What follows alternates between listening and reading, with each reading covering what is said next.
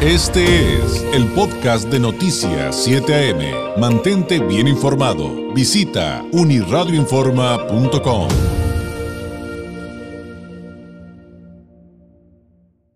En la recta final me acompaña aquí en el estudio esta mañana Eric el Terrible Morales, aspirante a la candidatura de Morena a la presidencia municipal de Tijuana. Eric, ¿cómo estás? Bienvenido, muy buenos días. ¿Qué tal? Buenos días, ¿cómo están? Gracias. Oye, pues eh, te tengo que preguntar, hay, temas obligados eh, que no podemos poner al lado y pues ya nos dan la noticia de que eh, el teniente coronel Julián Leizaola ya te aceptó que si resultas candidato y posteriormente la gente te favorece con el voto y resultaras eh, presidente municipal, que sí te aceptó ir contigo como secretario de Seguridad Pública Municipal.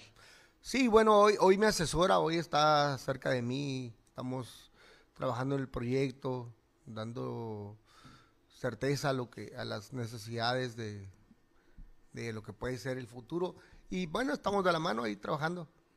Oye, y digo, al final creo que pues todos los personajes de la política siempre miden, ¿no? Así como, mm, como que me gusta la idea, como que sí quiero, pero voy a ver cómo anda el camino.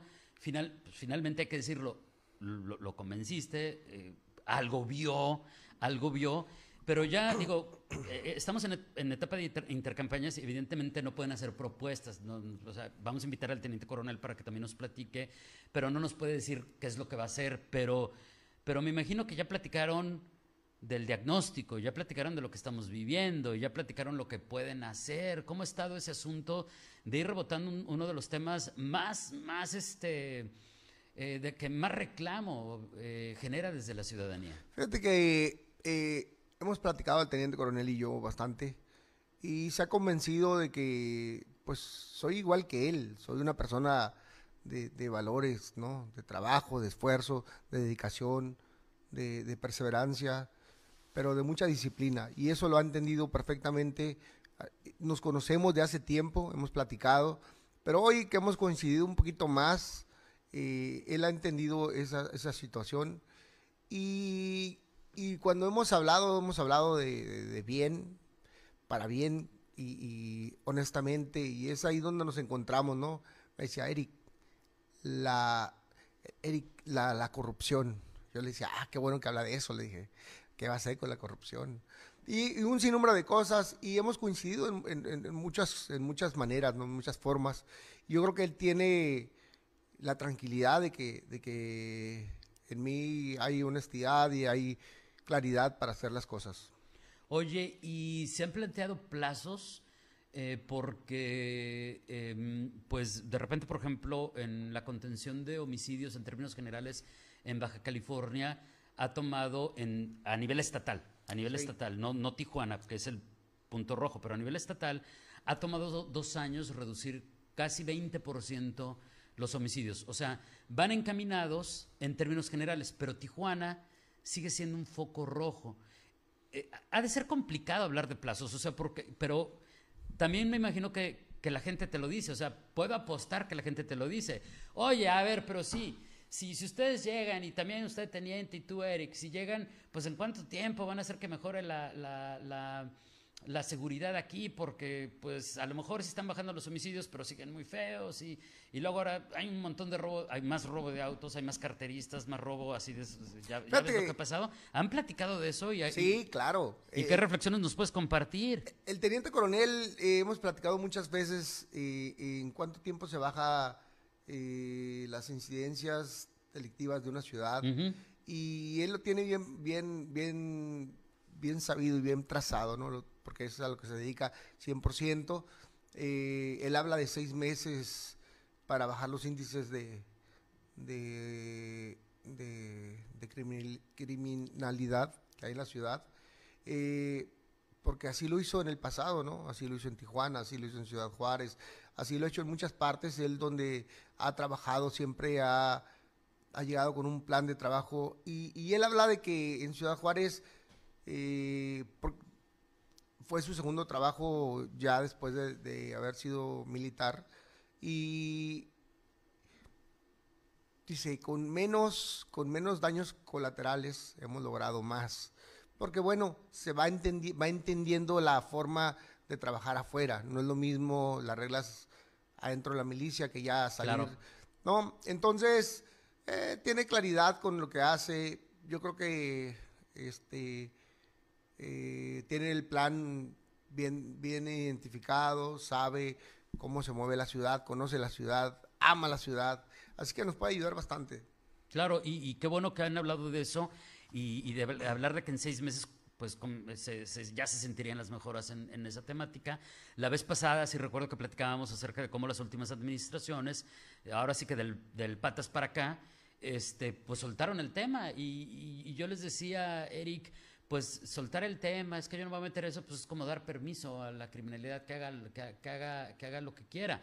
Y, creo que esa es la parte de agarrar el toro por los cuernos. Entonces te, te reitero la pregunta. Entonces, tú sí estás convencido que si regresa Ley Saola a hacerse cargo de la seguridad, va a haber mejoras.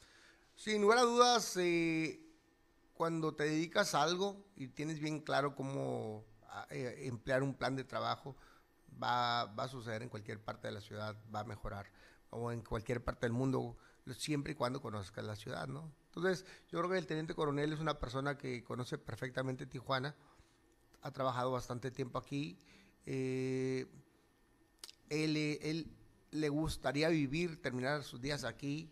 Entonces, yo creo que... Sí, él ama Tijuana, Él ¿no? ama Tijuana. Entonces, eh, estamos del otro lado, estamos del otro lado con eso. Oye, eh, y nos quedan un par de minutitos. Sí. eh, y, y no quiero dejar de preguntarte acerca de un tema, pero que está bien controversial porque, este, pues ya sabes que hay muchas cosas que han sucedido últimamente que van desde el tema de, de los toros, pasando por el tema del uso de animales para la movilidad turística, por ejemplo, lo de los caballos y las calandrias en Ensenada, pasando por los nuevos reglamentos que se han aprobado eh, nuevas leyes que se han aprobado en Baja California y reglamentos en los municipios para protección animal. Y tú acabas de hacer un pronunciamiento al respecto. eh, y, y ha sido interesante. ¿En qué consiste ese posicionamiento? eh, que lo percibo animalista, o sea, com- como, como se dice ahora por parte de los activistas, y por qué te ha resultado importante hablar de ello. Fíjate que eh, es un problema que no lo vemos y que hay en la calle eh, y es muy grande, ¿no? Yo debo decirte que tengo poquito conocimiento en el tema, pero es suficiente para, para hablar de él. Resulta que cuando muchas veces compramos un perro en alguna, en un lugar donde, donde los venden, en una veterinaria, en un- en un- o los agarramos de alguna parte, siempre nos vamos por, por lo bonito que se ve, ¿no? Por lo, por lo, ay, qué bonito perrito. Oh, que si es de raza, que Ah, si es de raza y que esto. Y, y entonces luego no vemos, no leemos las características de, y, de- y el comportamiento de ese animal. Y entonces luego no nos damos cuenta que hay perros nerviosos, que hay perros que necesitan salir a caminar todos los días, Claro. hacer ejercicio, que necesitan un sinnúmero de cosas y que son prácticamente, ese animal necesita eh, todo un tratamiento como una persona, día a día, o sea, es dónde va a ser del baño, este necesita salir a pasear, necesita hacer- ejercitarse, hay Sí, si no algunos se, enferman se- muy se feo, enferman ¿eh? muy feo, Muy ¿no? feo si Entonces, no salen a, Sí, a hacer entonces, ejercicio. hay un sinnúmero de cosas, pero hay otras cosas más, como el, el, el, este, el, eh, esterilizarlos, ¿no? Hay un gran problema y entonces empiezan las cruzas, perros que no, pues perros diferentes, ¿no? Sí, estos que su- sufren horrible. Y dices, sufren "Oye, horrible. Y entonces, de- deja luego de criarlos, ¿no? Entonces nada más crea, que estás creando una raza que sufre y sufre. y terminamos sufre. con esos perros en la calle porque ya no nos convienen, porque ya no nos gustaron, porque ya cualquier cosa, ¿no? Sí, o sí. Los, los llevan a, a los lugares de donde están los perros, la mayoría de los perros, que a veces ni siquiera les damos cierta atención. Entonces, hay un gran número, ahorita no lo recuerdo no está actualizado, pero en el, eh, hace ocho años mataban en Estados Unidos 500 mil perros. 500 mil perros los dormían. En México también era un número ar- alarmante, como un poquito más de 200 mil. Entonces, sí es un tema delicado, sí es un tema al que hay que ponerle atención, porque hay garrapatas, hay un sinnúmero de cosas, insectos que nos pueden hacer daño. Entonces, tenemos que tener cuidado, tenemos que ser eh, conscientes con cómo le damos el trato a, los perritos. Claro. Y, a todos los animales. Eh, entonces, si lo estoy entendiendo bien, eh, es, es para ti importante impulsar campañas de esterilización, campañas de adopción y todo lo que de ahí se deriva, empezando por los animales domésticos. Sin lugar a dudas, es bien importante tener eh, un poquito de conocimiento sobre qué es lo que vamos a adquirir y si realmente nos va a gustar y si estamos comprometidos a, darle la atención necesaria. Muy bien. Oye, pues seguiremos hablando de estos otros temas. Por lo pronto, se nos acaba el tiempo. Te agradezco mucho tu visita. y por aquí los esperamos muy pronto eh, eh, para hablar contigo, con el teniente coronel, que pues ahora sí que ya, ya podemos hablar más ampliamente una vez que pues ya aceptó por ahí este algo más específico claro. este, y más claro. Y, pues estamos pendientes, Eric. Eh, que tengas eh, un excelente miércoles. Buenos días. Buenos días, muchas gracias, Arriba Tijuana. Gracias, es Eric, el terrible Morales. Este fue el podcast de Noticias 7am. Mantente bien informado. Visita unirradioinforma.com.